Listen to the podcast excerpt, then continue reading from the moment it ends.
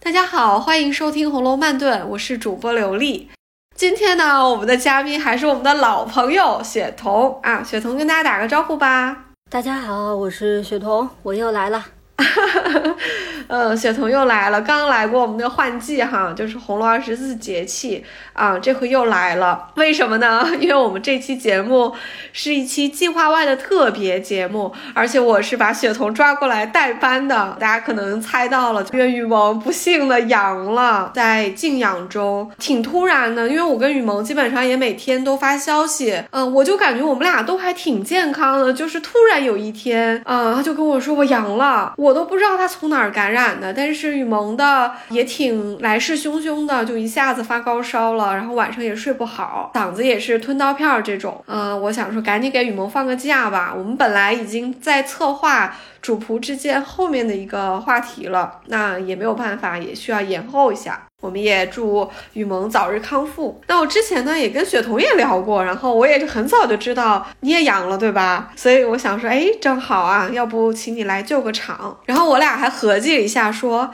最近大家都这样那样的原因都在生病中，不如我们就聊一期这个红楼里的生病的话题吧。雪彤，你先来讲讲你这个阳过又阳康的这个经历吧。你是什么时候康复的？花了多久啊？我和官方发布的那些说法保持了高度的一致。呃，从发现自己阳了，然后一直到现在基本康复了，正好是一周的时间。那你中间吃药了吗？吃药了，只吃了一些退烧药，其余的药我还真的没怎么吃。但是这个病呢，确实来势汹汹。嗯，我记得我发病的时候，中午还在做饭，做完饭之后我就觉得腿软、头疼，非常不适，也没吃，就是打发孩子吃了饭之后，我就直接上床了。二十分钟之内，我就已经烧到三十九度了，就非常的快，我就知道自己可能阳了。然后我也没有马上的去测那个抗原，我大概等了一天左右。然后测了，当时很奇怪啊，病的就烧的五迷三道的，然后居然还是阴，但是我就知道自己要么就是没测准，要么呢就是出现了什么问题，反正是这个病我是得上了。然后我开始烧，烧了两天，反反复复的退下去，又烧起来，然后两天之后呢，孩子爸爸就倒下了。我当时我们俩还说呢，说这个病毒啊还是挺仁义的，因为我基本。退烧了之后，就是我降到三十八度以下，然后我爱人才倒下，那就意味着我可以起来继续做饭了。就是 我是天选做饭人，孩子一直非常好，活蹦乱跳，自己上网课，然后他一直到爸爸得病三天之后，孩子才发烧，然后孩子的症状比较轻，几乎就没有吃药。呃，虽然烧的度数也很高，但是他自己很快就退下去了。小孩反而是恢复的。呃，最快的一个，而且我这边呢还有我父母，虽然我们不在一起住哈，我也时时刻刻关注着他们。我个人的感觉就是，老人要万分的谨慎，因为老人大多会有一些基础性疾病，有三高啊，或者心脏不适啊、心脑血管的疾病啊，就是这个时候如果得了这个流感的话。确实还是挺危险的，他会就是把你之前的一些沉积带起来，这样就会比较麻烦，所以反倒是家里有老人的多注意一下。小朋友还真的会好些。你这么也是咳的这么厉害呀？基本上在上海这一波的刚开始，我就感冒了。我非常确定我得的是感冒，我完全没有发烧，我也没有肌肉酸疼。抗原确实有可能会滞后啊，但是我确实天天测，确实是阴的。就是因为你没阳过，我感觉啊，走到哪儿都会像是在等那个睡觉前那个落下来那个靴子哈。我今天晚上出去吃饭，餐厅还问说你们都阳了吗？我们想说这是希望我们。阳了还是没阳呀？然后我的两个朋友都是阳过，现在都阴着。这个服务员看他们俩就松了一口气，看我这个没阳过的就嗯一下。我想别歧视呀，真是，唉。哎呀，可别得这个病，这个病确实是挺邪乎的。别的不说，就这个肌肉酸疼，这个骨头疼，真的是疼得很厉害。哎呀，所以说你找我录这个节目的时候，我当时就觉得，哎，这个挺应景的哈。两个这个都没好利索的人，咱们聊聊聊这茬病。嗯，得亏这个《红楼梦》博大精深，要什么话题有什么话题。一说生病，我回去马上做大纲，一看，哎呦天呐，生病的话题这么多。嗯，就是生病的人也特别多，生的病也特别多，而且几乎回回就隔几回。你就会看到谁生病了，家里请太医了，谁吃药了，对吧？就总有大大小小的病哈。那我们今天呢，可能也一次性没有办法把所有的生病都聊完啊，照顾到咱们大家都在家在和这个新冠在做抗争哈。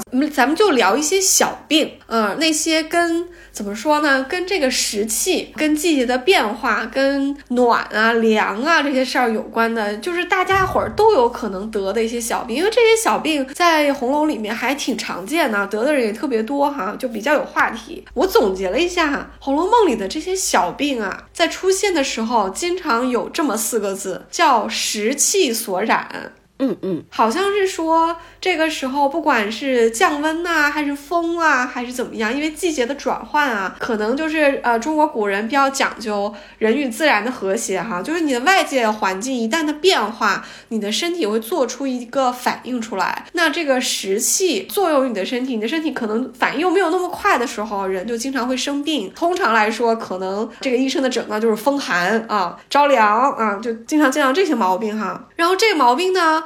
哎，还跟你的身体的强弱以及免疫力哎特别有关系，这个就和我们现在的大家在跟奥密克戎做斗争就有点像了哈，因为本质上这个新冠其实它也是一个打击你的免疫系统的一个毛病啊，也是从你的上呼吸道进去的啊。嗯，那这些跟湿气有关的这些病呢，在书里面看上去也还比较好治啊，虽然好像经常得，但是感觉还还可以，就吃一些药啊，基本上休养一下啊，再注意饮食调。里基本上也就好了。嗯，咱们说这个湿气所致的病，其实，在《红楼梦》里感染过的人挺多的。就说你要找一个谁身体特别棒，然后啥病没得过的，反而不太容易。这大观园里边的公子小姐们呐，也都娇生惯养的，我估计身子骨啊都挺弱。她不像咱刘姥姥和板儿这种，咱说农村人的这个。体格哈，就是比较皮实，他就不那么容易生病，有什么事儿能扛过去哈。那咱们既然说到红楼里生病的人，咱就绕不开林妹妹。咱先说说我们林妹妹哈，林妹妹药罐子担当，打会吃饭就吃药，就是这么个人儿。然后第三回他进贾府，就说他有不足之症。你说这个不足之症，他是个什么症呢？这个描写特别有趣哈，而且它还是一个第三视角来显示的，就是它其实是从旁观者来写的。因为黛玉进贾府，用她的眼睛看了一大堆东西，那别人看她就得用别人的眼光来写嘛。所以这里是提到说，众人见她怎么怎么样，怎么怎么样哈，方知她有不足之症哈。众人的眼光也挺毒辣的，这不足之症这么一个玄乎的病，大家也就看出来，而且是。大家不约而同的都看出来了，我觉得曹雪芹在这里可能又在行使他的作者特权了，就是他在用一个文学描写，他不但用一个文学描写来描写林黛玉的病，他还用一个文学描写让大家都看出来了，就是等于说黛玉这个病就写在脸上的，都不需要怎么去介绍哈。当然，确实也通过一定的对话让黛玉自己讲了一下她怎么回事儿哈，怎怎么就从小身体不好，一直吃药这些事情。对于这个不足之症这。四个字啊，我觉得特别有意思。单看这四个字，可能很难和某一种具体的病联系在一起，对吗？对，就是也不知道什么病叫不足。那有不足，难道还有富裕吗？对吗？就是你怎么着也想不出来。我觉得就是文学描写，就是模糊化这个具体的病。因为黛玉无论是他的长相、穿着和他的这个病，作者其实都是没有细写的。作者写黛玉长相，就是写气质，而不写五官；写她的衣服也。只写她走路的姿态，或者是一些非常灵性的描写，也不写她穿什么颜色面料，对不对？也不写这衣服呃有多华丽，从来不写。所以我觉得一样的，就写到黛玉的病的时候，作者就一下子不从这个俗世的角度来写，而是从性灵的角度来写，就说黛玉是有不足之症啊，就不往下具体写了。他也没写黛玉就别人瘦很多啊，或者老咳嗽啊，这些当然也确实是黛玉的一些症状，但是作者就。没有这么写，所以我觉得这个是一个黛玉的整体的一个比较出世的人设的那个一部分啊，就是让我们联想到她的前世，因为她前世绛珠仙草，那既然都不是凡间的人了，那个病也没必要是一个凡间的病，嗯，就是她的前世的定位，她就是一个柔弱的一株仙草嘛，到了现世，她也得是柔弱的，再加上她还有还泪这么一个使命，作者就其实已经提前给她预设了一个早夭的一个命运，所以她，你看她既然要在少女时期就去世。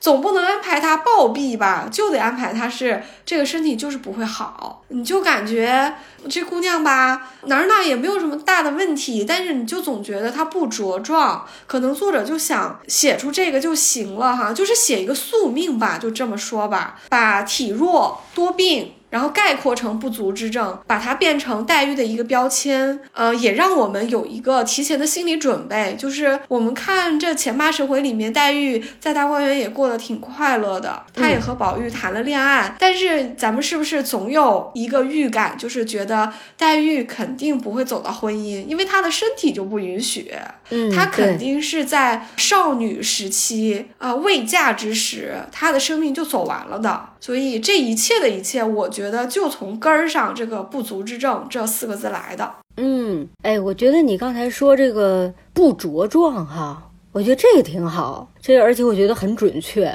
就是那种弱弱的哈。你看他刚进贾府的时候吃那个人参养荣丸嘛，他外婆还给他弄这丸药。后来呢，宝钗疼惜他，又让他喝燕窝粥。但是你看他那病吧，就有时候好点儿。有的时候呢又重点儿啊，然后呢也从来没见过真的就说治愈过。我觉得他和宝玉的这个所谓婚事啊，肯定也是受这个身体的影响。就说荣国府上上下下都觉得宝黛是内定的这对 CP，但是老祖宗没开口，就是应该也是考虑到他这个小外孙女啊，这身子骨确实有点太弱了。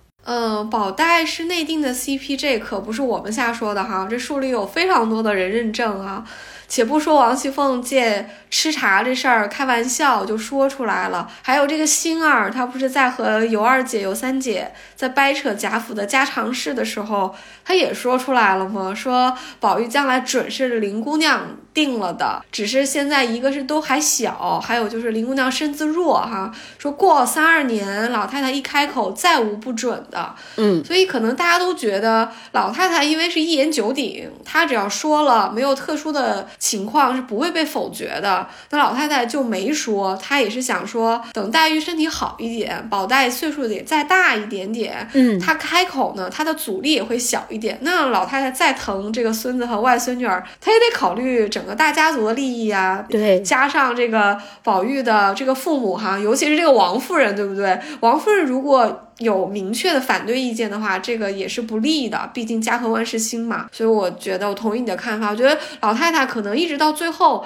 那么疼黛玉，都到呃很后面啊，放鞭炮要把黛玉抱在怀里，连送来的这个福凑的这个饭也要拿去给宝玉和平儿吃。老太太对黛玉的喜爱是没有丝毫减损的。你要非得说老太太变心了，我觉得书里是一点痕迹都没有的。她没开口，她应该多半是把这个事。事情先搁住了，而不是说他变了心。但是黛玉的这个身体肯定是他迟迟没有开口的一个原因。嗯，我也这么觉得，他应该是姥姥在找一个最合适的 timing。把这个事儿提出来，好能成是。哎，咱们说回黛玉的病哈，我在黛玉的这个病这个充满文学性的描写里面找到了几个很有意思的一映衬，我觉得挺好玩的，也值得跟大家说一下。黛玉在书里面其实她是有好几个分身或者叫重像的，这可能是一个文学上的一个术语哈。欧丽娟老师用的是重像这个词，我觉得挺好的，因为它很直接的告诉你它是一个重合的像啊，就有点像。像是在说这几个人在一些在一些性格和命运上是有比照了黛玉的某一个方面来写的，而且黛玉的重像其实是挺多的，单从她的体弱多病在她重像身上的体现来看，也是挺有趣的。比如说，黛玉有一个特别明显的重像，就是妙玉。首先，咱们说红楼里面能叫玉的。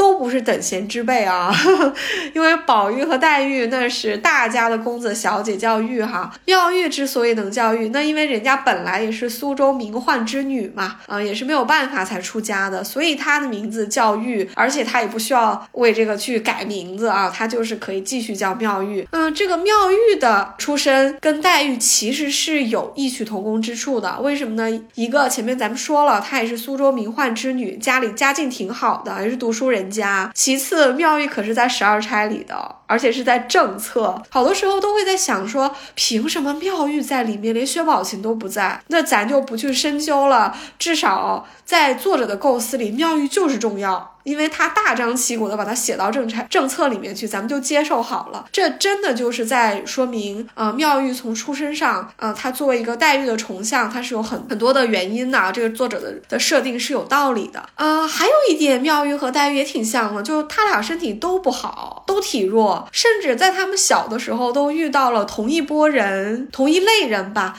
给了他们指出了同样的出路啊。但是他们的两个家庭的在接纳的。程度上是不一样的。你看黛玉，黛玉身体不好，这个一僧一道要过来化她出家，那林如海和贾敏怎么可能舍得呢？毕竟人家这种家庭，对吧？当然，他的父母肯定也在那个点上，他们是没有这样的出世的这个慧根的，他们还在入世的这个规则里面去。当然，你也可以说，这父母对孩子就是不舍呀。谁家父母舍得这么小的一个，呃，这么聪明、乖觉、可喜的一个女儿送走呢？那个时候，他也应该。也是父母可能唯一的孩子啊，所以黛玉的父母没有舍得她出家。那这个时候，一僧一道是说，如果是这样的话，今后就不能见外姓亲友，也不能听到哭声了，否则他这个病就不会好。嗯，我每次读到这个时候都感慨，你看黛玉的后面的人生，这两条是一条也没做到。嗯，对，这何止没见外星人啊，这天天见的都是外星人，住到外祖母家见的都是舅舅家的孩子们，这都是姓贾呀。你的 CP 不就姓贾吗？对吧？他就是一个外星人，呃，除非你也不跟他谈恋爱了，而且不哭也是不可能的。黛玉这辈子都在给宝玉掉眼泪，所以黛玉这辈子是不会好了啊，就从她的这个命运上就已经看出来了。妙玉其实身体也不好啊，她小的时候，呃，家里也给她买了很多的替身啊，这个是有钱人的特权了，就是自己的孩子舍不得出家，但是可以花钱雇穷人家的孩子去庙里面去修行，把这个功德反向给自己家的孩子，这个算是有钱人家的一个权宜之计吧。毕竟黛黛玉的父母舍不得，那妙玉的父母他也舍不得呀，对不对？但是买了好多个替身呢，就都不管用啊，最后。必须得妙玉自己出家，这个病才能好。所以妙玉的父母其实是没有办法，最后就让她出家了。但是你看妙玉的这个出家吧，也挺不彻底的哈。首先她带发修行，她保留了一个还俗的一个可能性。这是一，第二个是，呃，有理由相信妙玉的家里给了他很多物质，嗯，上的东西带到他的修行的地方去啊，包括他居所里的陈设，他用的这些瓷器，我觉得他的这个苏州的家庭也舍不得他吃苦啊，应该还是给他带了很多东西，搞不好还从老家带了老妈子和小丫鬟照顾他，所以妙玉。带发出家了，但是呢又没有彻底的出家，这个跟黛玉的区别就已经有点不太一样了哈。嗯，比较这两个人的时候，很有意思一个点就是，我常常觉得，呃，以这两个人的性格上的一些相似性来看，嗯，会给我一个感觉就是。妙玉就是那个出了家的黛玉，就是当时贾敏和林如海没舍得，所以作者就给你写一个妙玉，就是假如你的父母舍得的话，你会是什么样？所以妙玉是一个出了家的黛玉，黛玉呢就是在家的妙玉。像妙玉这样的家庭的小姐，对吧？如果她在家，如果她身体好，她可能长着长着就会是黛玉这样的一个写实啊，嗯，跟姐姐妹妹们在一起的一个样子。所以这两个人，我觉得是一个对照着来写。呃，妙玉身上。带有宝玉的一个怎么说呢？佛缘的部分，就是宝玉和黛玉的缘是在一个正常的一个家庭里，表哥表妹之间的这个缘。但是他和妙玉这种感情吧，我觉得是一个宝玉的一个佛缘的部分。那宝玉当然跟很多女性、优秀女性都有剪不断、理还乱的这个情绪啊，所以作者可能在写一个。像黛玉，但是又不一样的黛玉，可能也是在丰富这个宝玉在女性身上得到的这个开悟的这个丰富性吧。这个解读还挺有意思的哈。反正我没在别人的地方看见过说解读黛玉和 妙玉他俩到底身体怎么样，不过是有一定信服力的。呃，那咱说说另外一个重像，另外一个重像就是灵官儿，咱们这个小戏子之一啊，不仅长得像黛玉，这身体也差，也像黛玉。呃，第三十六回，宝玉去梨香院找灵官儿，让他唱歌嘛，让唱戏。然后那个时候他就已经在卧病了，不唱。然后后来呢，咱们在书中得知他和贾强的那段对话，然后还写到他咳了两口血出来，这个感觉一咳嗽就带血，好像是肺病哈。具体的我们说不太明白啊。书里其实有多次都提到了什么温病啊、痨病啊、女儿痨啊，就这样的一些说法，嗯应该都是肺病的一种说法吧。然后当时医疗条件手段都有限，得了这样的病，应该就是不治之症了。下面人一旦得了。那就得出去，就不能在园子里了，因为它传染性挺强的。你传染给主人怎么办？所以灵官之后，书中是没有给他最后的结局的，就是到最后这些小戏子们分到各院，这个小姐分一个，那个小姐分一个的，就是没看见灵官怎么着了。所以说，也有人推测说，哎呀，身子骨这么弱的一个小丫头，是不是已经都病死了？但是书中确实没有这个交代，我们也只能说是猜想而已。那么还有一个重像，那大家就特别熟悉的就是晴雯。那晴雯得病，在书中是有非常详尽的描写了，咱们就不赘述了啊。那还有一位也是黛玉的重像，其实是尤二姐。这个可能有些读者会觉得啊，尤二姐怎么跟黛玉还有一样的地方？其实是有的啊。大家如果听过那个欧老师讲《红楼梦》的话，他也提到过这一点。然后尤二姐最后呢，她是吞金而亡的，可是报上去的时候啊，就跟上边的王夫人和贾母说是给她扣了一个痨病的帽子的啊，没有说她是这种自杀，就说得了这个病死了。所以贾母当时也说啊，那既然得了这个病，就赶紧拉出去吧，找个地方就给他埋了啊，别传染，就大概这个意思。然后贾母也没有过细的去。追究这个事情，灵官的身体跟黛玉也特别像哈，就除了长相之外，这个生病也像。这一段灵官生病啊，宝玉又看到他，然后又和贾强关于要不要立刻给灵官请大夫这段，其实还挺有趣的。我们在不止一期节目里还分析过这一段，其实是宝玉的一个爱情课。因为宝玉在看到灵官和贾强怎么互动的时候，突然意识到，你再优秀，爱情也是唯一的，就是你宝玉再长得好看得。人印儿，大观园里的所有女孩子都喜欢你，但是灵官依然心有所属，他属于的人是贾强，所以哪怕你宝玉比贾强条件好太多了，灵官其实也没有怎样高看你，所以我觉得这个对宝玉是一个启发，他不是后面就自己感悟吗？说呃以后还是和平儿和袭人这两个人厮混一辈子，然后灵官的这一次病完之后，好像就没有怎么写到他了，确实有一些读者会推测说他身体这。这么不好，是不是就呃病死了？而且书里面后面登场那些小戏子，像方官这些，和前期以灵官为首的这个小戏子，像是两拨人，因为。灵官这么光彩照人，没有交代下文；方官这么光彩照人，没有交代前文，这个都不太正常。因为他们两个人在戏班子里面都是挑大梁的。如果他们是同期出场的话，那就应该都介绍；如果他俩是相继出场的话，那必定灵官有一个去处。虽然他们不严格是这两个角色是一个互呃唱的是同一个位置啊啊，也有一些阿婆主也分析说这是应该就是两两套班子啊，因为人人员有点对不上。反正灵官最后的结局到底是不是真的往好了写，跟贾强结婚搬出去了呢？还是往差了写，说哎就香消玉殒了，可能得肺病就去世了？哎，作者反正就是没写，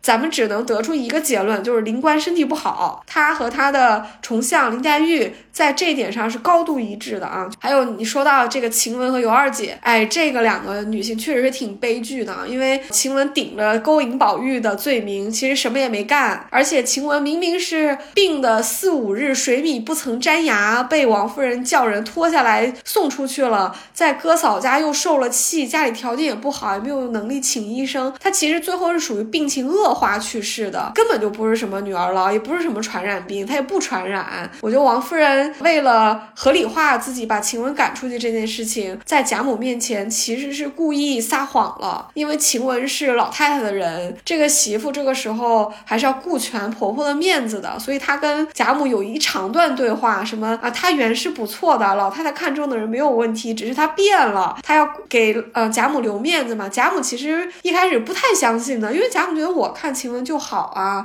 到了这个时候，贾母能真的去追究吗？她也不可能私下里派一个人说那丫头怎么死的，给我搞清楚。她也不可能再真的跟自己的儿媳妇去对峙，或者说去否决她的决定。在这个点上，嗯，晴雯也是一个丫头，她人走了就是走了。我觉得老太太可能心里会难过，她也不一定百分百相信王夫人说的话。但是你指望这个时候一个老太太？考虑到家里要维系这么已经有点摇摇欲坠的家庭的同时，还要去给一个丫头出头，这个其实也是挺为难她的了。所以晴雯在众人的耳朵里面，这个最后就是得痨病死的。虽然宝玉可能知道真相，但是啊，我还是为王夫人这段撒谎，其实。我觉得挺不光彩的，包括尤二姐吞金自尽这件事情被凤姐说成是女儿痨，然后贾母就是很嫌恶她，说：“哎，这随便一埋吧，都没打算给尤二姐正经办丧事。”当然，这里要稍微给贾母辩护一下。首先，女儿痨这是凤姐说的，贾母也只能相信，就像她相信王夫人对我晴雯的编造一样。这个时候。贾母也不太可能跟自己的孙媳妇，正房的王熙凤，呃，翻脸说到底什么事情？因为贾母跟尤二姐她也没有多少的情分，当然是凤姐说什么就是什么。另外就是在贾母的耳中，尤二姐和贾琏是没有圆房的，因为当时是偷娶，或者说贾琏是在国丧家丧中间。有了这个意思，然后呢，凤姐呢也大度跑来找着老太太商量，等于说老太太就说啊，那让她进来先住着，过了这一二年才能让他们圆房。就贾母是考虑到这个礼法的，她认为你既然。看中了她，她是真哥媳妇儿的妹妹，也是个好人家的，没有问题，我也不拦着你。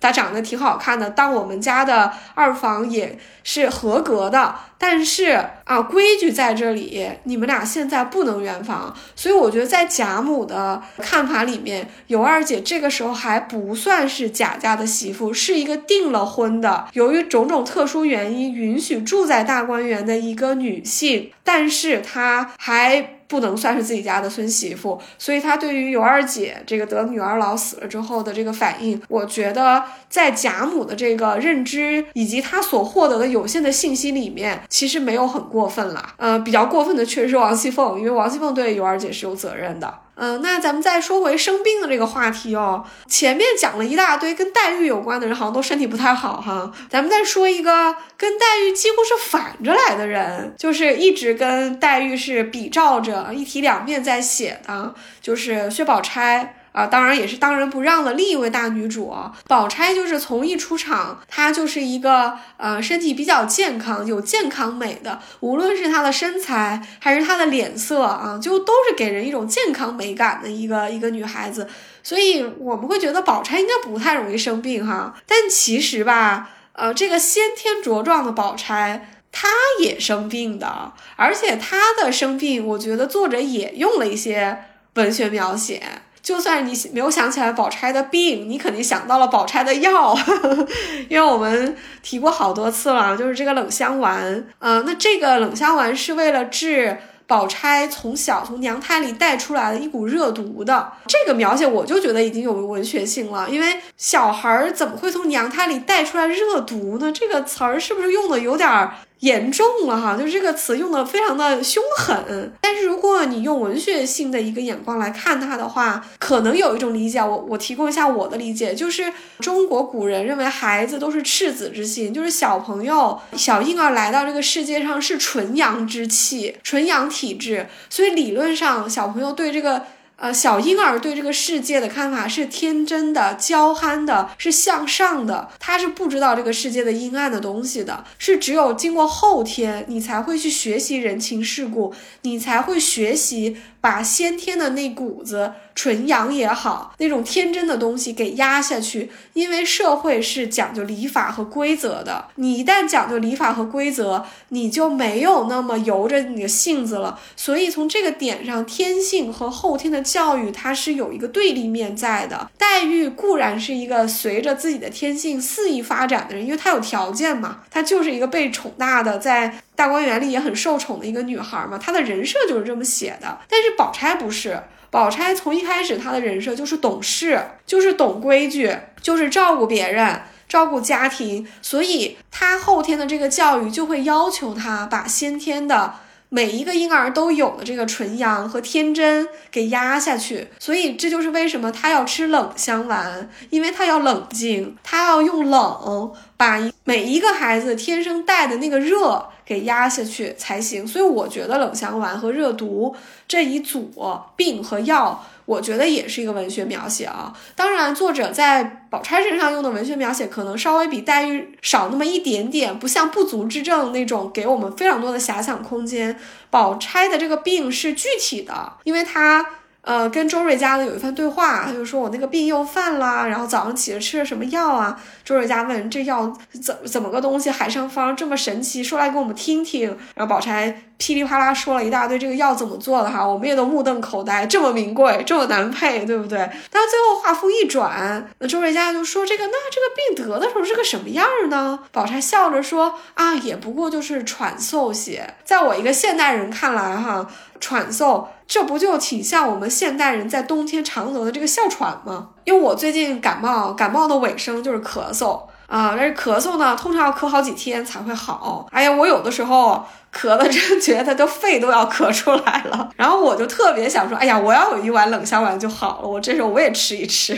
宝姐姐说，那药也是混吃的，你就别吃冷香丸了，你吃点金嗓子喉宝就行了。我倒是能理解你说的这个赤子之心和他。冷香丸的这个相对应哈，我觉得呢，这也是一个挺有意思的事儿。按说吧，我们宝姐姐其实是一个入世的人，所以说在文学层面的描写，她跟黛玉是截然相反的两个面，是不一样的。黛玉就是一个特别仙儿的这么一个存在，但是我们的。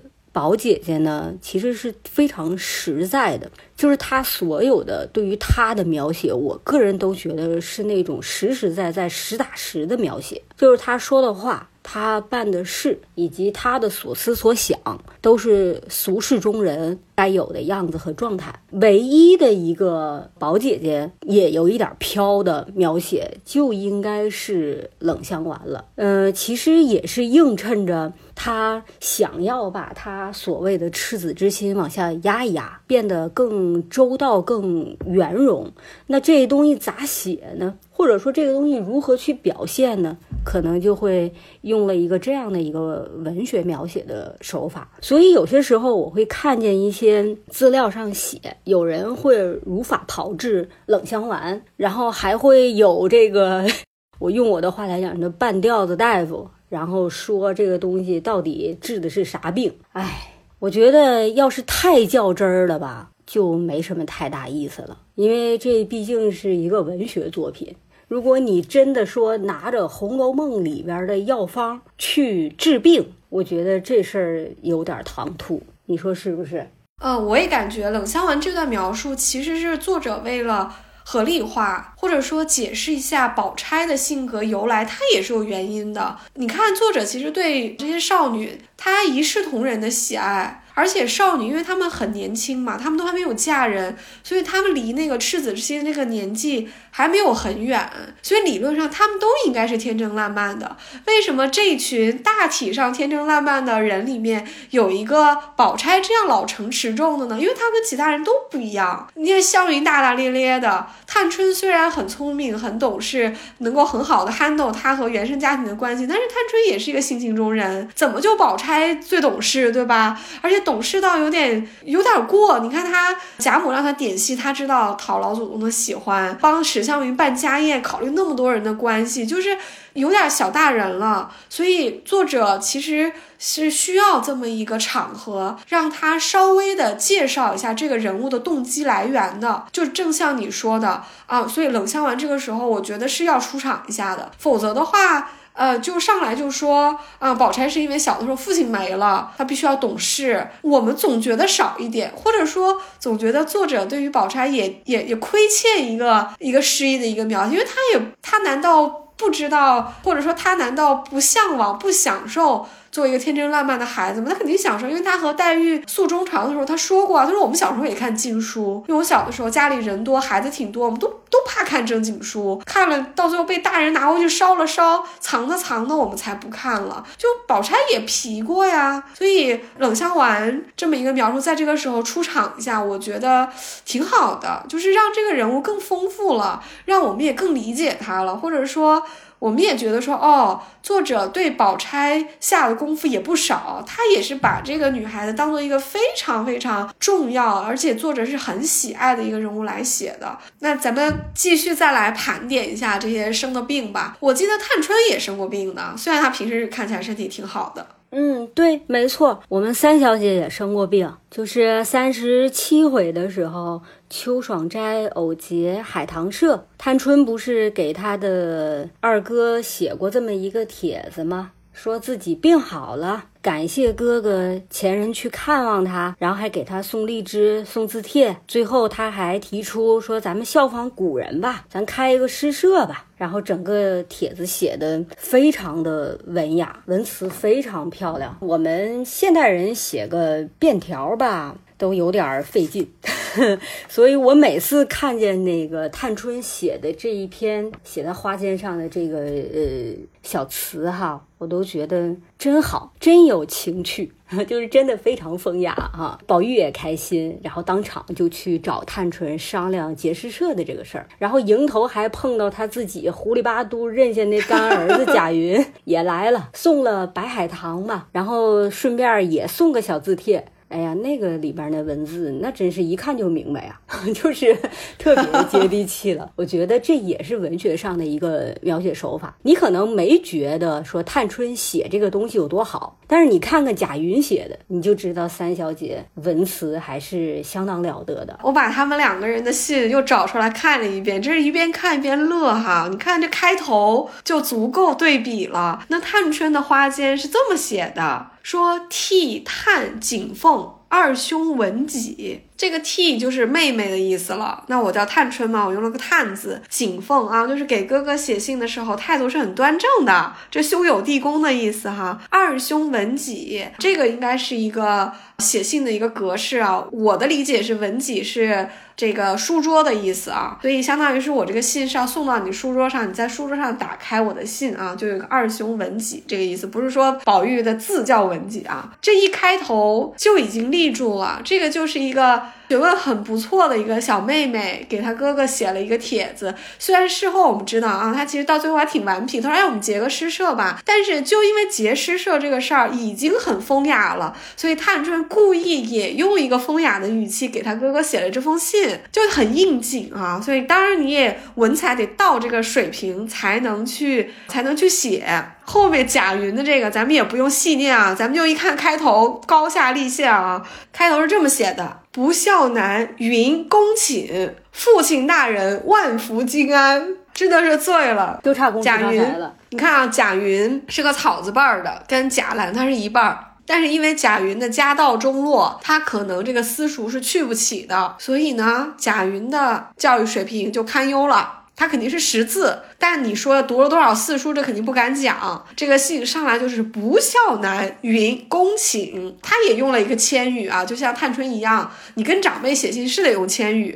但是他就说自己叫不孝男。哎，我们听到这里也笑，因为就说明他没词儿了呗。父亲大人万福金安，这个真的是要喷饭，因为首先宝玉是他认的一个干爹，而且认干爹这个多少是有一种玩笑的成分。怎么说呢？我觉得虽然在贾云这儿他也是顺着杆子爬吧，但是宝玉认他做干儿子，嗯，我不觉得宝玉真的就把他看作是干儿子啊。老实说，如果贾云的教育水平更高，或者说他。在一个更不卑不亢的一个环境里，他他依旧应该称宝玉为这个二叔的啊。就这个时候管他叫父亲，我觉得有点这个这个词儿用的有点轻薄啊，就是有点像是就怕你忘了当年认我做干儿子，赶紧父亲大人，这整的像安禄山和唐明皇一样的啊。当然我知道贾云没有这个意思哈，咱们就是笑一笑啊，不是说真的要去埋汰贾云。他这个出身的一个一个小男孩，他其实他的谋生的办法真不多，所以他这个时候给宝玉。写这么一个不孝男云公请父亲大人万福金安，我们也就是笑笑，我们不是瞧不起他，他他确实就对吧？这个信写的就是就话糙理不糙啊，还挺逗的。这个就是两个啊差别非常大的一两个帖子哈。从探春的这个帖子来看，探春今天心情特别好，就跟他病愈其实是有关系的，因为毕竟。前面生病了，肯定也不怎么出来哈，就是打不起精神头啊。但现在病好了呢，哎，心情也很不错。错，要不我们就起个诗社吧。所以给啊宝玉写了这么一封信啊，顺便也感谢他在自己病的时候给自己送荔枝啊、送字帖啊这些。那探春也提到说他这个生病啊，他就呃说的也很文雅，就是很符合他这个字帖的整个文风啊。他说的是自己为了贪图看月色，应该就是晚上起来看，可能没穿太。多衣服啊，说为防风露所欺，哎，这多文雅啊！你看，嗯，就是说我就没防头，这个晚上有风有露哈，就欺负我了一下。风露所欺，就是呃，典型的就是我低估了这个大自然啊，旁边有这些这个风啊、露啊这些啊，就不小心就着凉了啊，就病了这么几天。所以他显得非常文雅，当然他也通过这个告诉你说，其实也不是多大的病了啊，确实前面翠墨。来送这个字帖的时候，他也是跟宝玉说的，说姑娘已经大好了，今儿也不吃药了，不过是凉着一点儿。这个就是典型的，咱们开头就分析的啊，就是红楼里的最常见的一个病。就是风寒着凉，古人因为没有我们现代的很多医学哈，他没有办法做呃细菌和病毒检测，总之是把它总结为这个风寒来的。但确实就是各种原因下啊，你的免疫力一下子一低，哎，你就要生个病啊，通常几天就好了，就这么一个啊。探春得的也是这么一个小病哈。当然，因为探春非常年轻，她平时身体也挺好的，也不像黛玉那么弱哈，这个几天就好了啊。而且我感我印象中书里面。也就写过探春生过这么一回病，后面就没有太看到了。但是着凉这个病是挺常见的，很多小姐丫鬟都得过着凉这个病吧，确实是挺常见的。一个不防头，可能就感冒了。袭人不就得过吗？得过风寒，而且那个时候正好还在正月里，宝玉去袭人家做客，回来跟袭人两个人聊好一阵儿，然后袭人说自己要出去了，就骗他。然后用这个为借口，想劝宝玉好好读书，别惹父亲生气。然后第二天，袭人就有点不太舒服了。书里边写的非常的清楚和明白，说至次日清晨，袭人起来，便觉身体发重，头疼目胀，四肢火热，先时还挣扎得住，此后挨不住，只要睡着，因而何以躺在炕上。哎呀，我觉得这个就是我头些日子就这个样，真的是眼睛疼、头疼，觉得眼珠子都要凸出去了，然后四肢火烫。我真的是属于那种，但凡有点精气神儿，都起来带孩子的妈妈。我真的挣扎不住了，我就真的只能躺着，而且就只想睡着。宝玉看见袭人病了，就回贾母说要传个大夫看一看，说不过偶感风寒。吃一两剂药疏散疏散就好了。然后开方区后，令人取药来煎好。刚服下去，命他盖上被窝汗。宝玉自去黛玉房中来看事。你看这个，其实跟我们说的那个风寒的感冒是一样的，就是把疏散的药吃了，然后盖好被子，然后开始发汗。这个呀，真的是只适用于风寒。如果是风热的感冒，可千万别这么捂，容易捂出毛病来。然后因为袭人就躺在床上蒙头发汗嘛，然后也没看见咱们李奶奶进来啊，被李嬷嬷骂狐妹子。最后呢，还是王熙凤啊，一阵风似的，把老李太太给带走了。嗯，这个袭人这天怎么好好就得风寒了呢？我就脑补一下啊，嗯，袭人晚上跟宝玉说了好长时间的话，嗯，他不是说将来会出去吗？因为他是外面买来的，如果贾府开恩的话，就买的钱就不要了啊，就会把他们放出去。贾府一直是很宽厚的对下人呢，看来是把人放出去，这这个先例以前是挺多的，所以。花子方不是在跟妹妹商量的时候，也也设想过吗？说不定贾府钱都不要，就把他放出来，而且家里现在经济好一点了，可以把他赎出来了。但是袭人因为在贾府生活的非常好，也很受重用，而且宝玉对她又好。说实在的，袭人就算不跟宝玉做妾，将来要是能在贾府一直立足，她过得比外面一般人家的女孩子可好多了，对吧？何况袭人和宝玉已经有了这个眉目哈，就是袭人。觉得自己做姨娘这个事儿是八字有一撇了，对，有份。只后面只要不出什么错，长辈开个口，这事儿可能就能坐实。那袭人当然不愿意出来，所以他就让家人死了这个心。哎，他回去的时候，那宝玉说的话可不是这这么说的。我一直觉得袭人是《红楼梦》里这些女孩子中隐藏的 PUA 大师。我没说袭人坏啊，这个和我对袭人的品性的呃定论是不一样的。我不觉得袭人坏，袭人是一个为己的人，但他不害人。就是袭人为己，这个很明显。比如说他怎么笼络宝玉啊，怎么在王夫人面前有一些立功的表现，或者说。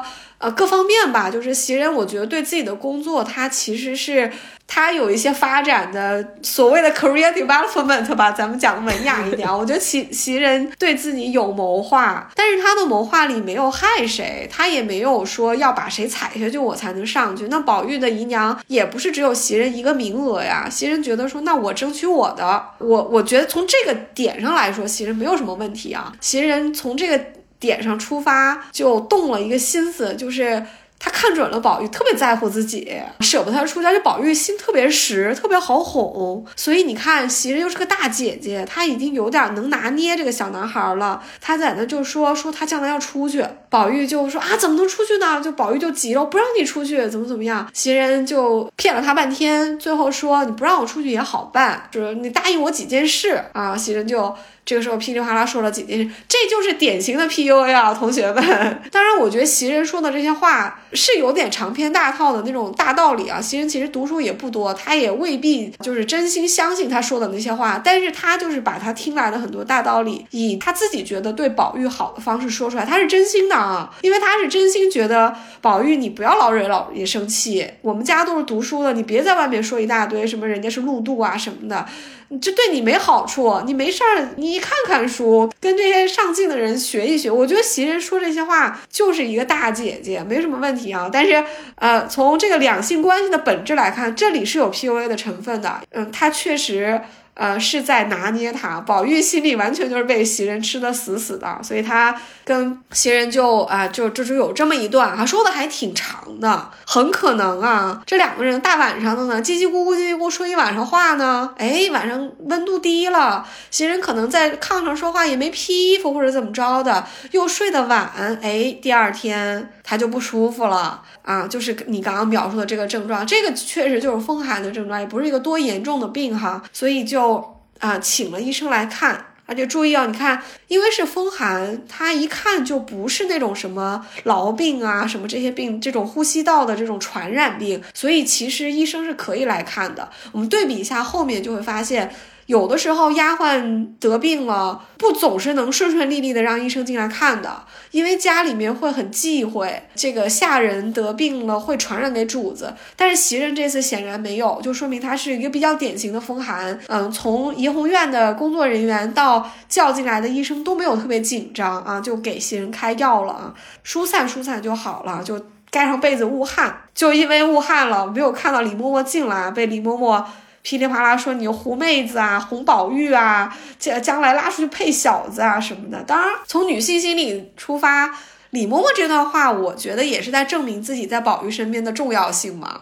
然后他就竖了一个敌，他就觉得宝玉你长大了，你眼里只有袭人这样的人了，就把我不放在眼里了。所以我觉得李嬷嬷她有这个失落的情感啊，所以她把那个把袭人噼里啪啦骂了一顿啊。还好有有凤姐哈，三哄两哄把她给哄走了。袭人这回治病啊，挺典型的，这个药挺典型的，就一两剂药疏散疏散，也没说吃的什么药，看来是个常用的。药哈，就大家也没有特别紧张，因为汗发出来应该就差不多了嘛。但是这里有一个小细节，我觉得挺有趣的，就让我们见识了一下贾府生病的人吃的是一个什么饭。这里提到就是到二十回的时候啊，说袭人发了汗，轻省了些。哎，汗发出来之后，病人没那么难受了。他说他是只吃些米汤静养。哎，我看到这里觉得，嗯，到底是贾府啊会养生啊，我自己是觉得挺有道理的。因为首先风寒它不是一个特别大的病，咱们用现代的话说，这风寒就跟重感冒也差不多哈。就这个病吧，它是一个很长的周期，你要养好，但是呢又没有伤筋动骨，也不是五脏六腑出了什么大问题，所以呢不适合去大补。就这个时候吃一些。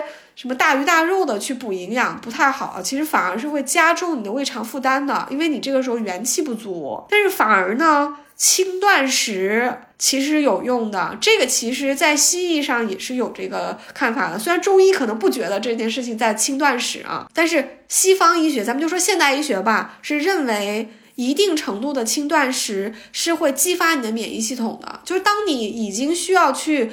调动免疫系统阻击这个风寒的时候，轻断食是可以让你的这个各种免疫系统，它有一一层一层的屏障，让它打开。这个时候需要严阵以待杀敌了啊，你就把它激发出来。所以轻断食其实是给它释放一个信号的。所以这个时候喝米汤，我觉得是很有道理的。米汤特别好消化，你的胃呢没有特别多的负担，所以你的胃不需要占用你的身体的太多的能量，然后你又。得到足够的，或者说至少是维持你的生命所需要的这个能量就够了。就米汤喝了，人也不饿了嘛，就可以了。等病好了再去补充营养也不迟啊。所以你看袭人这个时候是就没有他日常那些饭了啊，吃的是米汤。嗯，这个食疗的方法后面也出现一次啊，就是二十五回，宝玉和王熙凤啊就被马道婆。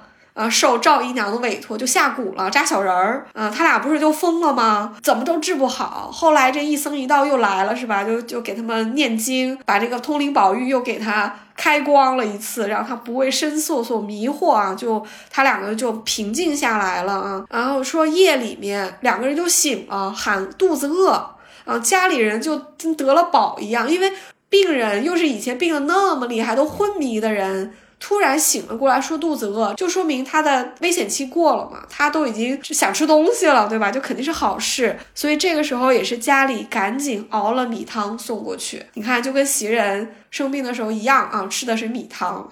哎呀，那这个得病了喝粥喝米汤的事儿，我得聊聊。其实说白了吧，为啥喝粥喝米汤呢？还不就是为了好消化吗？人在得病的时候，然后身体这个机理都比较缓慢，它带不动咱们说的这个大油、大鱼大肉的这些东西，所以呢，尽量吃好消化的东西，维持一个呃身体正常的生命的状态就可以了。那么《红楼梦》里边也不止一次的不说五谷养人嘛，记得宝姐姐。来劝黛玉的时候，不还说嘛，就是你还是得吃米、吃面、吃饭，还得是吃这个东西，不能天天把药当饭吃。所以说，咱们说这个米汤啊，或者米粥啊，都挺适合当病号饭的。我们家小朋友病的时候，我都是这样处理的，先把他这个平常的饮食都给他去掉，主要就是喝点粥，吃非常清淡的东西，说白了就是饿一饿他，让他这个身体这个机能清空，然后他可能很快他自己就康复了，就自愈了。那么说到这个风寒这个症状呢，这个也是咱们《红楼梦》里边出现最多的小毛病。不光咱们刚才提到的，说袭人得过，探春得过，老祖宗贾母也得过。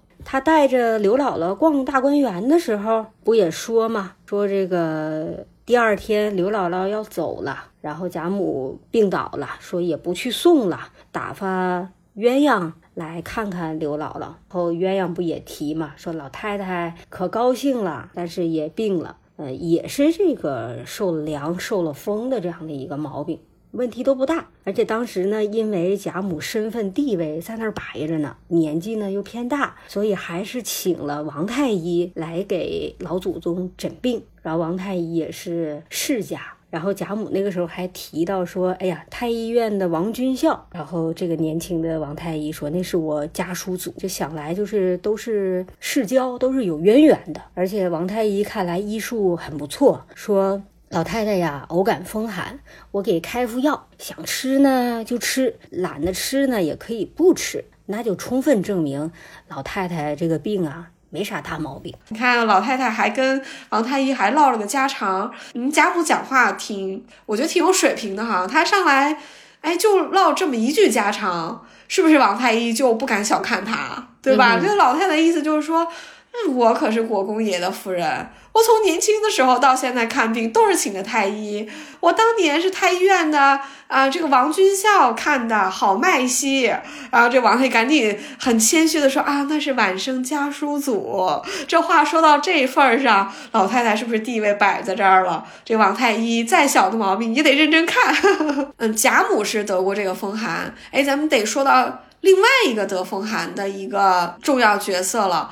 这回啊，他的这个病也是大书特书了一下子，比前面袭人啊写的还要具体啊啊，他就是晴雯。为什么晴雯这次生病写的特别的啊详细，就是花了很多篇幅来写呢？因为晴雯的一个高光时刻就在他生病的时候呀，啊，咏晴雯病补这个雀金球啊，确实是在病中，雀金球是很不好补的。那晴雯平时给人的感觉就是好像不是。特别勤快，对吧？就在怡红院，因为怡红院事儿也不是很多，你就感觉晴雯吧，也没看她干特别累的脏活累活，她她都是服侍宝玉做一些细活的，就连这些细活，她有的时候还推一下，或者说嘴挺快的，好像不是特别的麻溜的去干活的那个样子。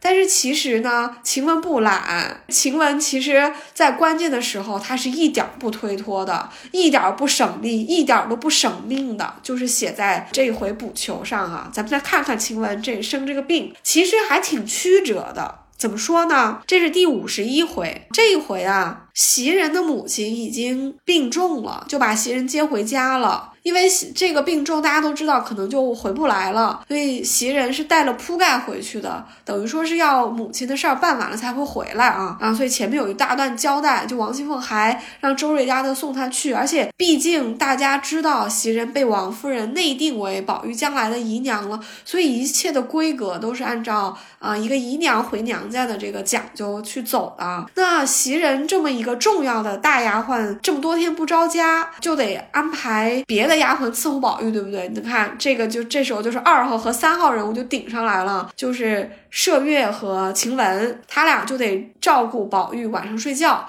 宝玉这个公子哥，晚上睡觉前事儿可多了，你得给他换衣服，可能冬天的话还得用什么汤婆子之类的。他夜里还要喝茶，还得叫人啊，都得有人伺候啊。这晚上安歇的时候呢，就中间写了一个小细节，麝月就说：“我出去走走就来。”这个其实是个委婉的说法啊，《红楼梦》里从来不说，尤其是不让女性角色说小姐，不明确的说上厕所。但是麝月说的“我出去走走就来”，就是一个上厕所的委婉说法，大家不用猜了，肯定就是啊。结果呢，麝月一出去，晴雯呢可能就淘气了一下，呃，因为可能袭人不在家啊，她也比较活泼啊，要出去吓唬他一下。但是她没有披衣服，宝玉还提醒她说：“怎么这衣服也不穿就出去了？当心感冒。”好了，回来果然着凉了啊！晴雯这次生病是非常的猛的，一下子就病倒了，就是着凉了。先是请示一下李纨啊，就宝玉先去请示一下大嫂子，因为按理呢，丫鬟病了要出去住，不知道到底是什么一个病嘛，可能是要先出去确保不是什么传染病，再让她放回来。但是宝玉应该呢是舍不得晴雯出去的，所以就先请示李纨啊。李纨也知道卖了宝玉个人情啊，说要不吃两剂药好了就罢吧，就就不出去了。但是要是医治不好，就还是得出去，因为他怕王夫人怪他，毕竟大观园的事儿是交给李纨了，这个大嫂子了啊。要出了事儿，王夫人可能是先找李纨说。宝玉呢就自己请了大夫给晴雯看，哎。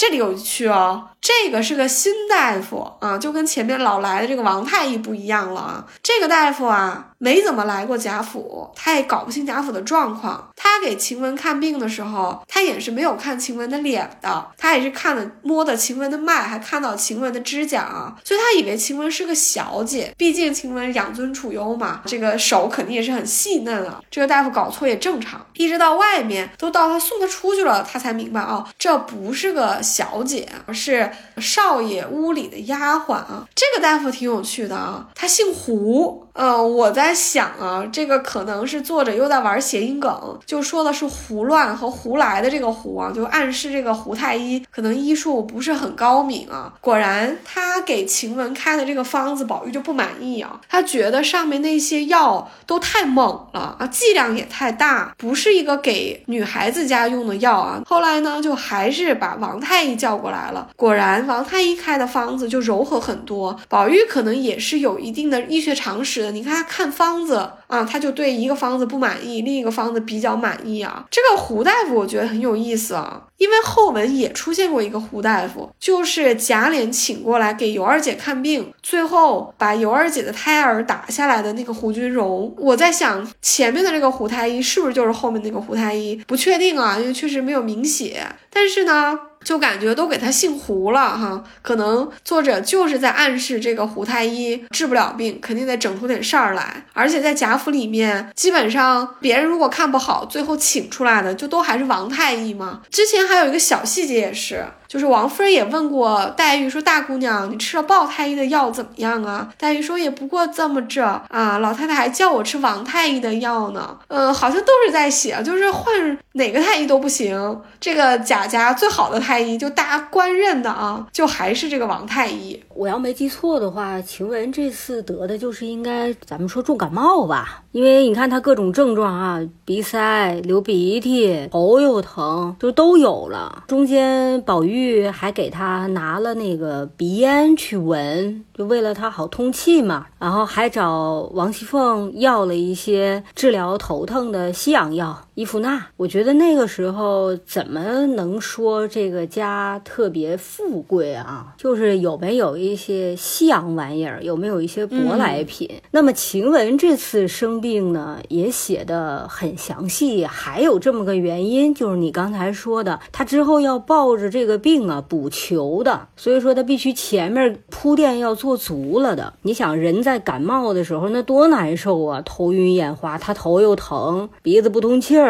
他做不了什么事儿。但是呢，还是连夜的补好了宝玉那件非常不好补，除了他没人会界限的雀金泥。说到这个晴雯补秋啊，咱们多说两句啊。其实他在和晴雯前面的很多行为做对比。我们之前聊到过，晴雯在怡红院好像不是特别勤快，有的时候你感觉她没有袭人那么啊，没有功劳也有苦劳哈。晴晴雯还有点就是有点小活不想干，你就感觉哎，那晴雯好处在哪里呢？哎，就在这里了。晴雯其实对于他特别。看重的人，或者说他心里面内心认定的人，他绝对是两肋插刀的。这不就是表现在宝玉身上了吗？他就是连夜，因为他知道第二天宝玉去做客还得穿那个衣服，就得补。那不就是晴雯一个晚上重感冒，头昏眼花的补到凌晨，最后耗尽最后一份力气。但是，一看这个雀金泥补的，就是外人看不出来，因为他用了界线的这个办法，拿了金线做的。有一个词儿特别适合用在晴雯身上，叫“养兵千日，用兵一时”。就你可以说，晴平时那些怡红院伺候宝玉那些小事，什么给他倒个茶什么的，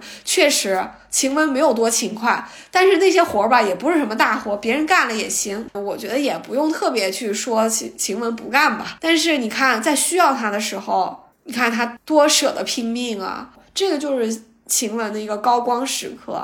晴雯的部分就就不多聊了，咱们还是聊病吧。这个风寒基本上就说完了哈，这么多人得过哈，你看这个袭人得了，晴雯得了，探春得了。啊，老太太也得了。那咱们把风寒总结完了之后，咱们再聊几个其他的小病吧。就还也还有几个啊，挺有趣的。我找着一个有点像是风寒的对立面吧，不能严格这么说，但是确实从天气的这个角度和季节的这个角度，有点像是对立面。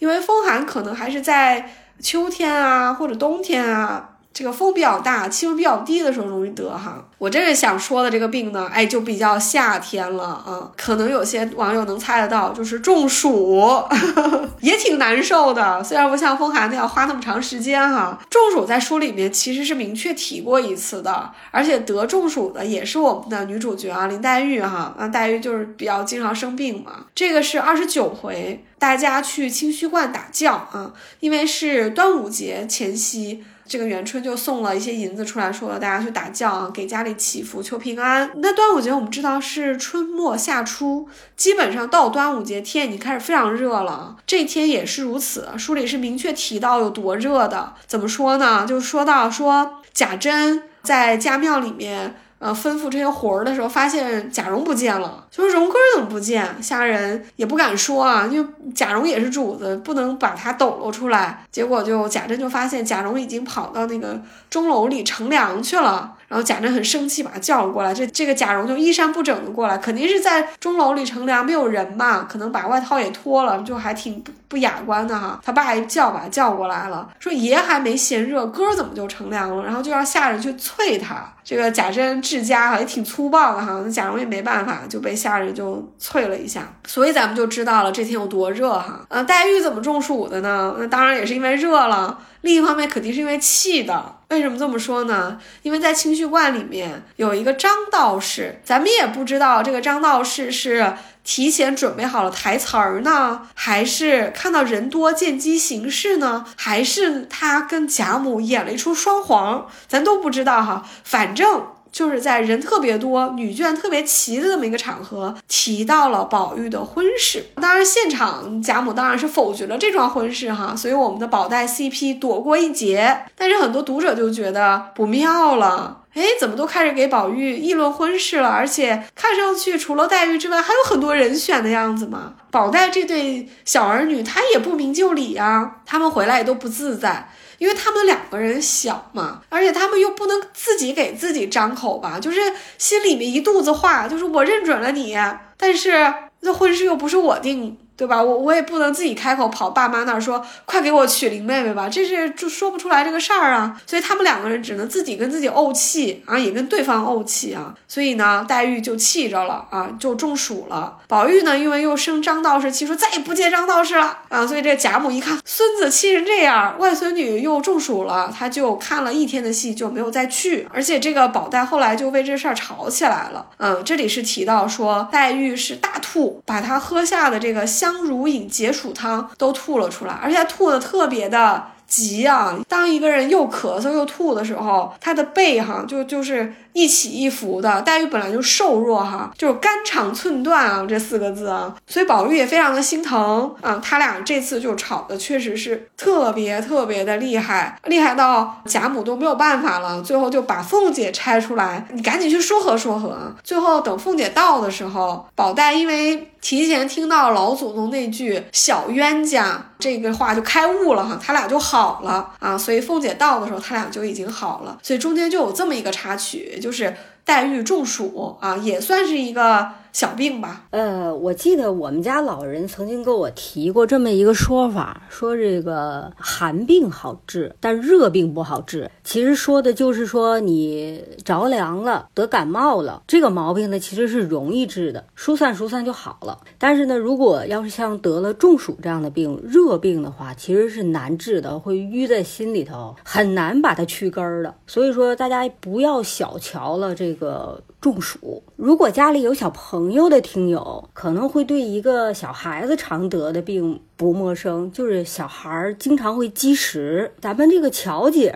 就得过这个毛病，还是刘姥姥二进荣国府的那一那一回，就是那个时候不但贾母病了，乔姐也病了。书里边是这么说的：说啊，奶子抱着大姐去找凤姐啊，就到园子里来，然后王夫人呢。给了小姑娘一块糕，然后封地里就吃了，吃了就发热了。然后一开始呢，刘姥姥说呀，刘姥姥说这个有点迷信啊，大家别当真。刘姥姥说园子里啊有花神，哎呀，这是不是撞磕着了？然后凤姐让彩明去拿《玉匣记》翻一翻，找找，然后就说啊，好像还真是这个毛病。然后说赶紧准备这个花红表里。送睡送鞋，然后送完了之后呢，乔姐就睡着了，睡得也挺安稳，但是可能也没完全好吧。所以王太医呢来给贾母看病的时候，看完了退出来，然后奶妈呢就抱着乔姐说：“王大夫你也给咱孩子看看呗。”然后王大夫就瞅了瞅，又看了看舌头，然后就笑了，就说：“姐啊，又要骂我了，只需要清清静静饿几顿就好了。”然后给乔姐开的是丸。药说白了就是中成药，然后告诉用姜汤来煎服，这也是热的东西当药引子啊，也是为了疏散，把它这个淤结在肠胃当中的东西，让它迅速的消化掉。嗯，乔姐得的这个病，她是因为吃多了嘛，就积食，说白了是吃多了。当然，嗯，书里面确实说她，呃，王夫人给她一块糕，封地里吃起来。这个另一方面也是在说明乔姐娇生惯养，对不对？那贾府的小姐，那可不是得娇生惯养吗？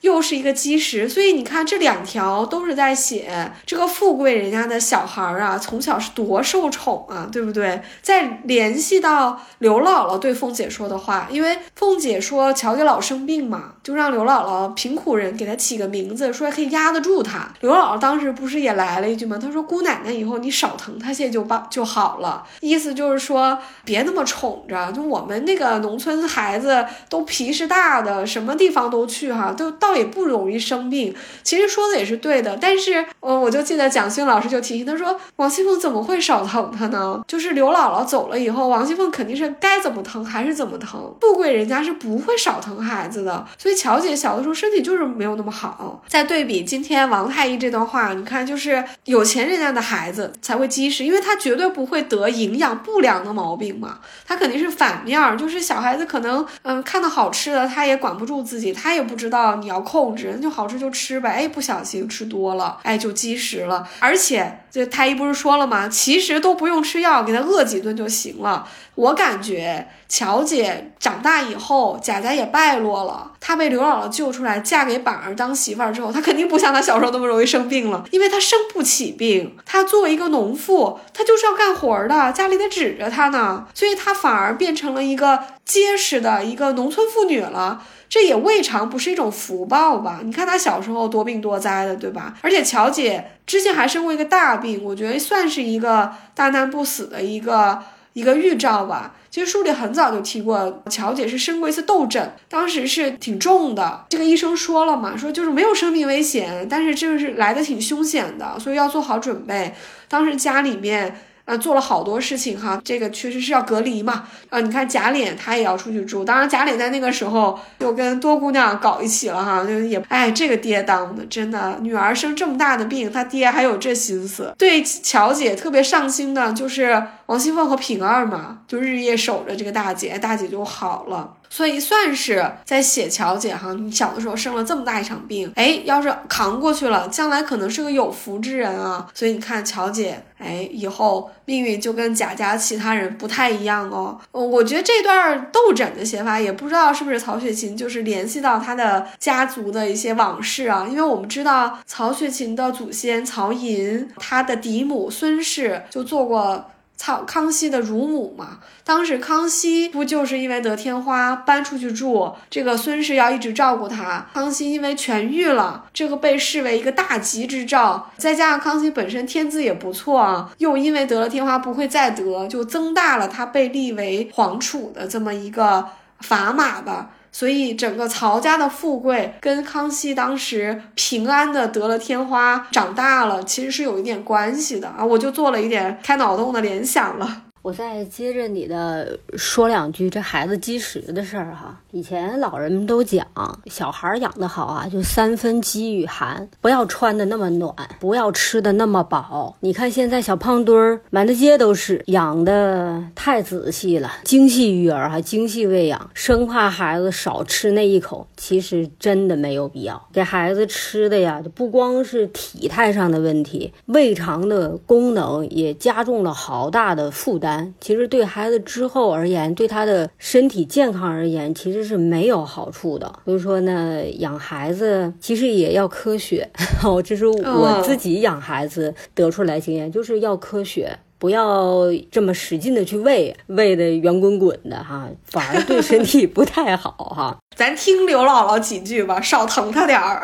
对，少疼他点儿，别怕孩子撞南墙，别怕孩子有磕绊，这些东西都会成为他之后的福气。这个咱也借用一句台词，就是你福气真的在后头呢。那么咱们提到说这个刘姥姥逛大观园，贾母、巧姐都病了，其实刘姥姥自己也闹肚子了。这个其实特别好理解啊，一个庄稼人肚子里没啥油水，这。这可算是开了眼了，然后放开量吃了，吃的这些东西估计是他这辈子都没有吃过的东西，然后都油腻腻的，然后他又喝酒。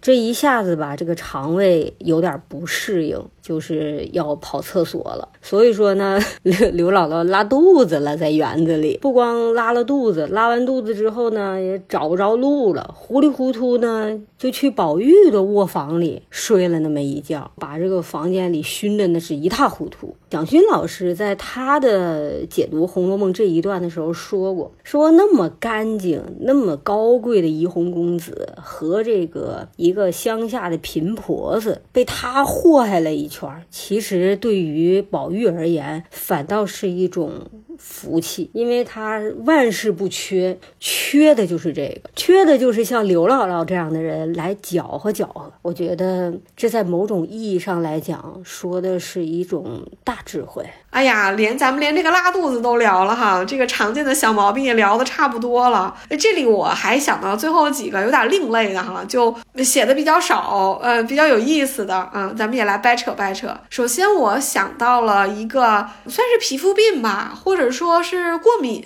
就是在五十九回有提到说春天啊这。注意，这春天是很重要的一个关键词，就是史湘云两颊就生了这个性斑癣。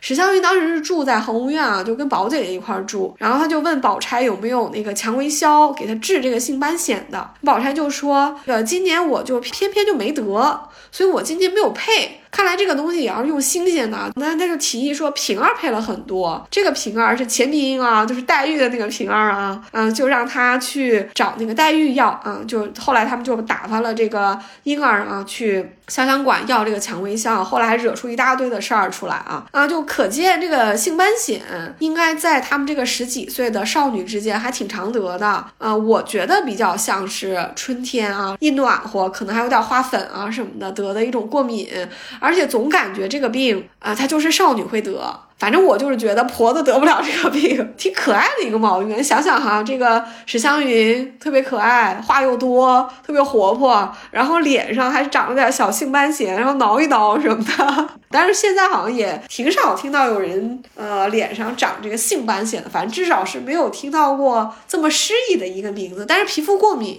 或者说花粉过敏，倒也还是挺常见的。嗯。确实是我自己觉得就是花粉过敏、柳絮过敏啊、杨树毛子过敏啊，就是这种东西。只不过人家很诗意嘛，起了个特别美的名儿，但实际上就还是皮肤敏感，尤其春天的这个时候就特别容易得这个病。我感觉啊，这呃，这个性斑癣这种过敏啊，搁现代就得是用药妆。所以你看，这个蔷薇消可能就是咱们中国版的这个药妆。现在不是咱们老用欧美的这个药妆嘛？因为很多药妆它是靠在一个什么泉水边啊，因为这个泉水特别干净，有矿物质。这个护肤霜可能也没有添加很多刺激的东西，所以特别适合有过敏的人用。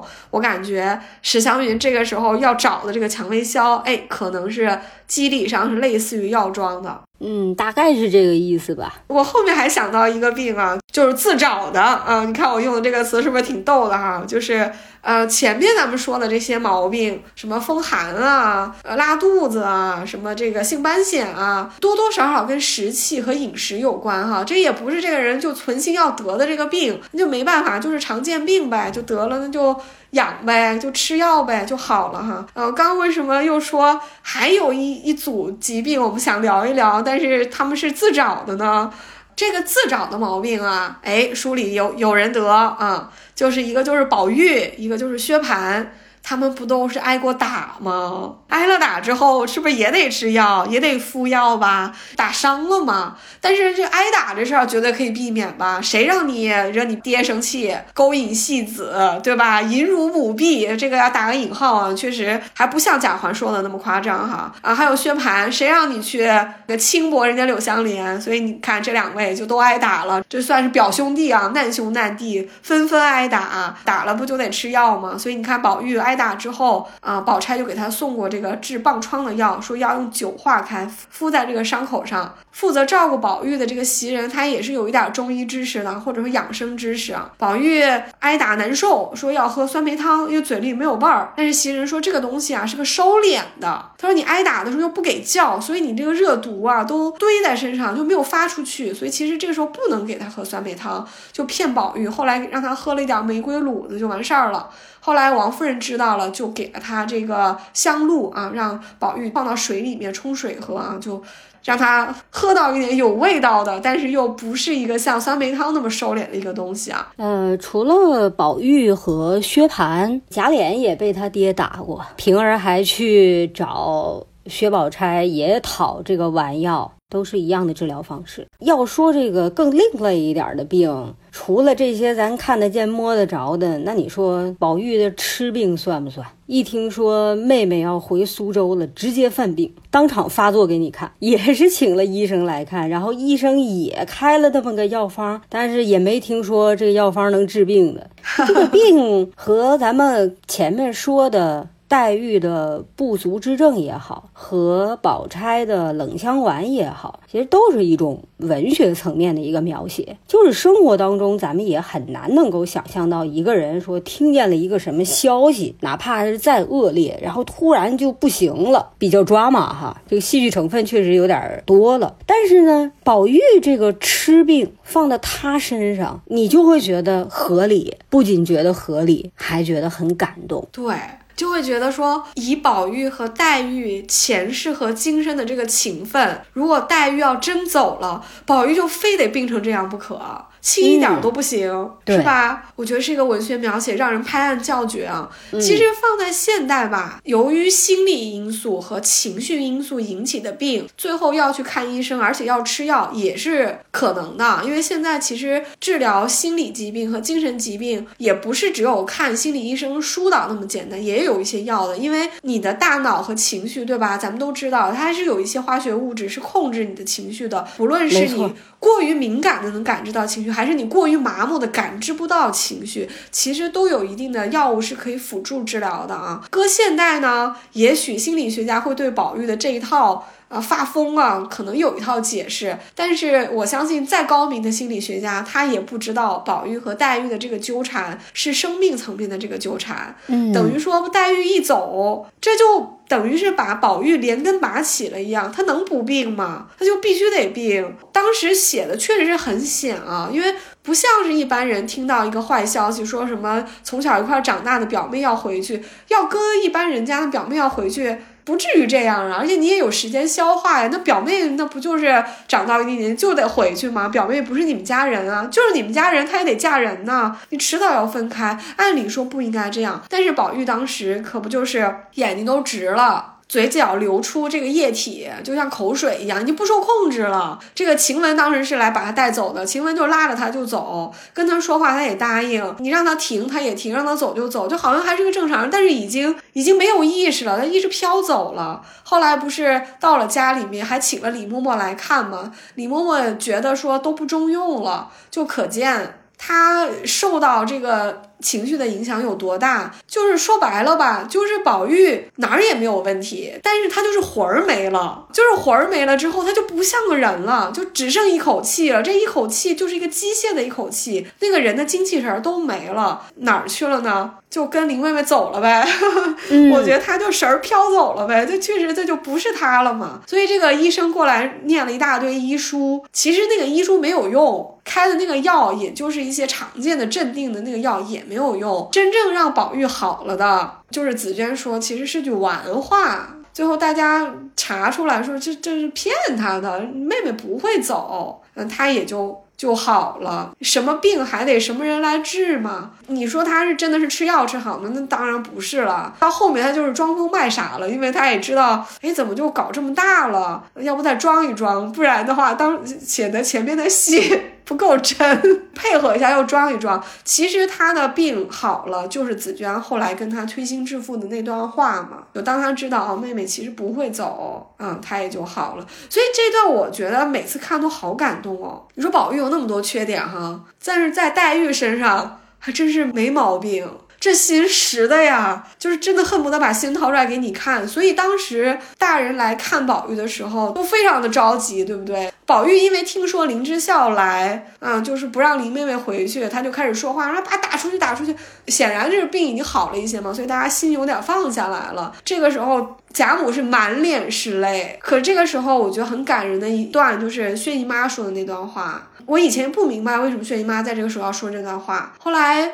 我听了蒋勋老师和欧丽娟老师的分析，我后来觉得他们分析的是有道理，因为他们两个生活阅历比较多嘛。其实薛姨妈这时候是看出来了，她是过来人，她看一个十几岁的少男少女，因为妹妹要走就发疯，她能不知道是因为这个吗？那那那不能是因为别的呀。但是薛姨妈就解围了，因为这个当着这么多人面说儿女私情，这这个放在一个大家的公子小姐身上是不合适的，他俩不能私下谈恋爱。所以薛姨妈。就来了一句说，宝玉从小就心实，就说这林妹妹又是一起从小一起长大的，这会儿大拉拉的说一个去。他说：“别说是个孩子，就是大人也承受不了。说姨太太，呃，老太太别担心啊，休息休息，吃一剂药就好了。”我觉得薛姨妈这段话是挺，其实是挺慈悲的。咱别去揣测薛姨妈心里有些什么想法，什么一定得是把宝钗送上宝二奶奶的位置啊，所以要要否认宝黛爱情。我觉得不是这个意思，在这个场合。他就非得否认男女私情不可，这事不能承认啊！这成何体统？要被安上这个罪名，那黛玉还能清清白白的嫁给宝玉吗？肯定不行。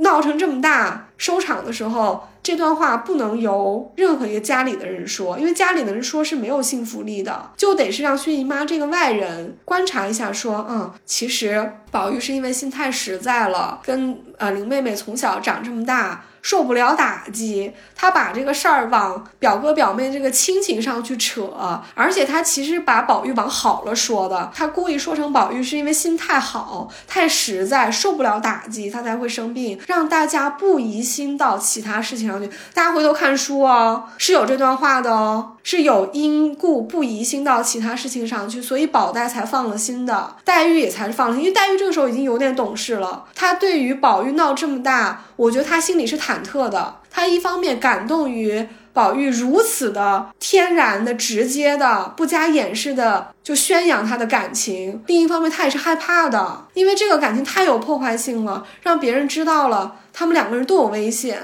他们俩是不可以这么谈恋爱，他们可以私下里谈恋爱，但是他不能让别人知道，所以我觉得黛玉心里面也是忐忑的。当薛姨妈打圆场的说了这段话之后，我相信在场安心的是很多人，我就不信王夫人没看出来，王夫人可能也看出来了。他也不能说什么，但是薛姨妈这样一个外人一说，哎，事情也就过去了，贾母也就不用去面对他的孙子和外孙女谈恋爱谈成这样这么一个事儿了，他也就顺着这些话，大家就都把宝玉今天闹病归结到就是紫娟撒了个谎，宝玉心实舍不得妹妹走，大家就不疑心到别事上去，所以今天这个闹剧算是收场了。但是真的，每次读到的时候，我都挺感动的。那咱们今天从我们自己得病，一直说了大观园里边的公子小姐、丫头们得病，说到了最后宝玉的这个痴病啊，觉得咱们也盘点的差不离了。那么关于咱们红楼生病的话题，咱们就先暂时到这儿。希望大家健健康康的。要真的不幸中招了呢？咱们就好好静养啊，让你的免疫力啊，小宇宙大爆发，早点把这个病毒给战胜。如果没得的，咱就别得，咱们就太太平平的啊啊，把这个冬天给过去啊，都扛过去啊。咱没得的就别得，保护好自己。咱们得的呢，就快快好起来。这个冬天注定不太平。但是呢，我能够预见到春暖花开的样子，所以也算是有盼头吧。希望大家都快快好起来啊！嗯，咱不是说吗？病来如山倒，病去如抽丝吗？大家痊愈的时候，一定是我们神清气爽的时候，有点盼头哈。呃，我们今天就通过。给大家聊生病啊，就以毒攻毒，咱们就不怕这个生病，咱们就直面生病啊，看看古人怎么生病的，咱们也获得一些能量啊，把这个病毒给战胜过去。希望我们的小节目就一直都还陪着大家吧，大家放心，我们只要有余力都不会断更的。嗯，呃，这里也特别希望雨萌早点康复起来，早点回来上班。雨萌，你赶紧好，你赶紧好，然后过来打卡。好嘞，那我们今天的节目就聊到这里吧。啊，我们就下期再见吧。我是刘丽，我是雪彤，大家拜拜，拜拜。